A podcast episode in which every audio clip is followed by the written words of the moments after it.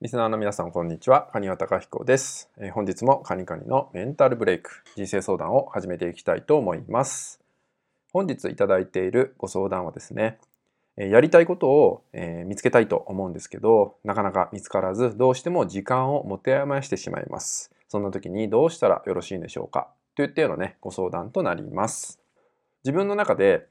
やりたいことをね、えー、いろいろ模索して考えて、でも、えどうしていいかわからない。何から手をつけていいのかわからない。そして結局、まあ、時間っていうのをね、えー、だらだらと過ごしてしまって悩んじゃうっていうね、こういう相談って意外と多いんですね。で、そんな時、まあ、やることがない時におすすめな方法っていうのをね、ご紹介できたらなと思います。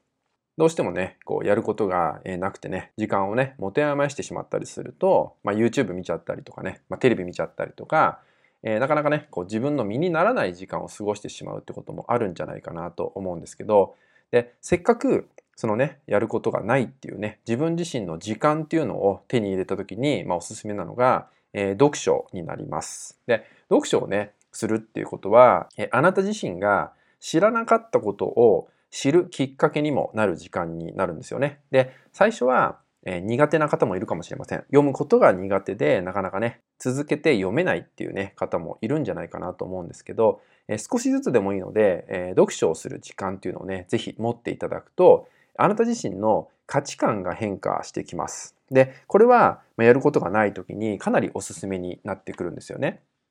まず、その本を読むってことなんですけど、えー、本当にね、5分でも10分でもいいから、まずやってみるってことですね。えー、1時間とかね、長い時間自分で決めちゃうと結構苦痛に感じてできなくなってしまうってことがあるんで、まずはね、ちょっとずつでいいから始めてみる。で、無理にね、一冊読み終わったら次の一冊をっていうんじゃなくて、別に複数のね、本をね、え、同時に読み進めてみてもいいのかなと思います。例えば10分読んで別の本をもう一回読むとかね、そういうことをね、していくってことで、とにかく頭の中を飽きさせないってことがね、大事なんで、でそういう時間をね、読書に当てるってことによって、え、あなた自身のね、成長にもつながるし、まあ、最初に言ったね、何より知らないことを知る時間になってきます。で、ここがね、できてくると、あなたの話し方が変わってきたりとか、捉え方が変わってきたりとか、まあ、価値観そのものが変化してくるってこともあるんでね、ぜひね、何もない時間ってものにね、それをね、当てていただけたら、確実にあなた自身の成長につながってくると思うので、